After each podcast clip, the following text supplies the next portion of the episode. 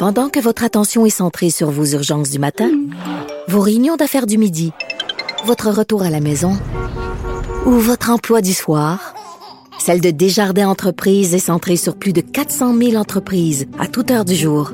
Grâce à notre connaissance des secteurs d'activité et à notre accompagnement spécialisé, nous aidons les entrepreneurs à relever chaque défi pour qu'ils puissent rester centrés sur ce qui compte, le développement de leur entreprise. IGA est fier de présenter l'émission À vos affaires. Pour économiser sur votre panier d'épicerie, surveillez les offres et promotions de la circulaire disponible à IGA.net chaque semaine. IGA, vive la bouffe et les bonnes affaires.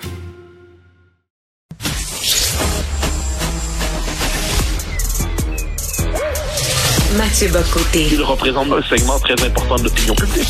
Richard Martineau. Tu vis sur quelle planète? La rencontre. Je regarde ça et là, je me dis, mais c'est de la comédie. C'est hallucinant. La rencontre. Bocoté. Martineau.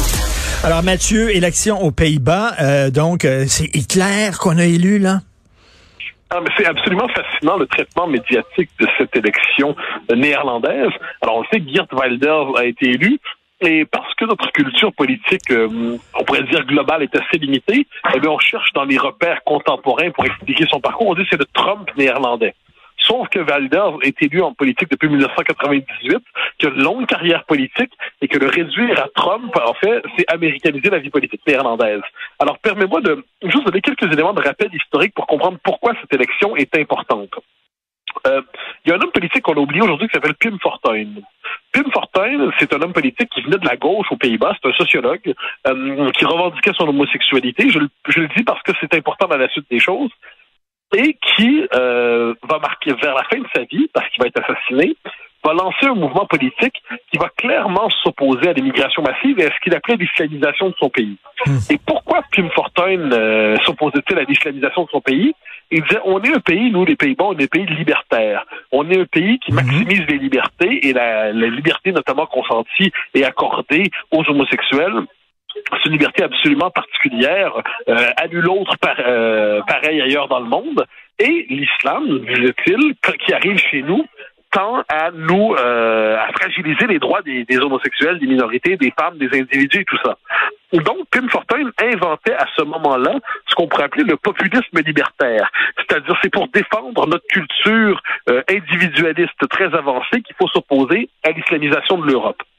Pim Fortuyn, en 2002, est assassiné par un militant d'extrême gauche qui l'accusait de développer des propos haineux, de faire des propos haineux à l'endroit des musulmans. Ah ouais. Donc la case était euh, en 2004, en passant, Théo Van Gogh s'est fait assassiner euh, parce que quant à lui, bon, il y avait euh, avec Ayane Hirsi il avait porté, il avait développé une représentation de de propos de mémoire du prophète dans un film Insoumission qui avait soumis créé quelques quelques soucis. il y avait un espace qui était dégagé et Geert Wilders s'engage dans cet espace-là qui est celui, auprès de lui, c'est un homme de droite, c'est un homme de la droite libérale, et c'est comme s'il avait rompu avec la droite libérale pour occuper le terrain de la critique de l'immigration massive et de la, euh, pas de, la, de, de, l'islamisation. Geert Wilders, par ailleurs, s'inscrit néanmoins dans un créneau, qui n'est pas étranger à celui de Tim Fortuyn, et bon, il a multiplié les déclarations incendiaires avec le temps, il faut le dire. Euh, il a des propos qui quelquefois révoltent le bon sens et choquent le bon sens, il faut le dire. Mais quoi qu'il en soit, il a occupé le créneau d'une critique radicale ou de fond du multiculturalisme et de l'immigration massive. Alors, tous ceux qui ont l'impression, et ça, ce créneau-là, il l'a développé au fil du temps. Je précise qu'il, depuis des années, il est sous protection policière parce que critiquer l'islam radical euh, aux Pays-Bas, ça peut vous valoir une balle dans la tête. Ben oui. euh, il a même déjà fait, il y a quelque temps, un débat des chefs de mémoire avec un, un, un gilet par balle. Bon. Tu vois un peu l'idée. Quoi qu'il en soit, euh, il a remporté les élections. Et là, plusieurs disent Ah là là, c'est scandaleux, l'extrême droite, Hitler, ta ta ta. Et là, on a envie de leur dire Mais qu'est-ce que vous n'avez pas compris Ça fait des années que les peuples protestent contre l'immigration massive, protestent contre l'islamisation de la civilisation européenne, pas parce qu'ils sont contre l'islam en soi, mais parce qu'ils disent que notre civilisation n'est pas une civilisation islamique.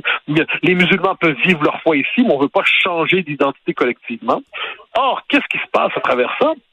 Mais Wilders, c'est puisque les, les élites, globalement, pardonne la formule simple, ont refusé d'entendre ce cri des peuples, de demander les peuples finissent par se tourner vers ceux qui les écoutent, même si c'est quelquefois des formules très excessives. Et Ouais. Wilders, c'est le basculement d'une partie du- de- des gens qui disent, ben, puisque ceux qui gouvernaient n'ont rien compris, ben, on va imposer notre candidat qui va être capable, lui, de changer les choses. Ben, ben, Mathieu, il y a un proverbe qui décrit tout à fait ça. Qui sème le vent récolte la tempête.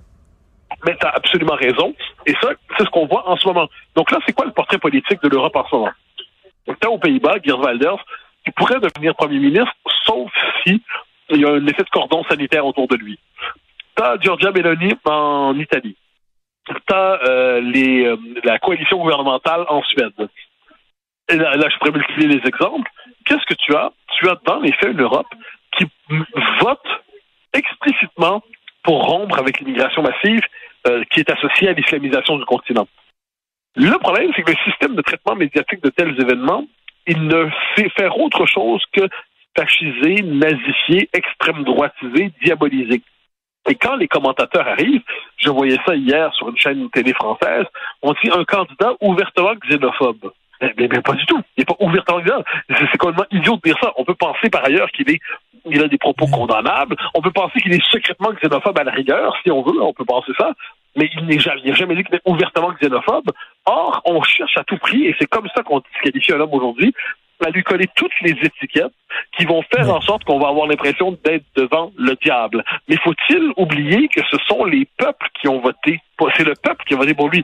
C'est la population qui a voté pour lui dans les circonstances. Tout comme en Argentine, j'ai aucune sympathie pour le nouveau président du pays, mais c'est la population qui a voté pour lui.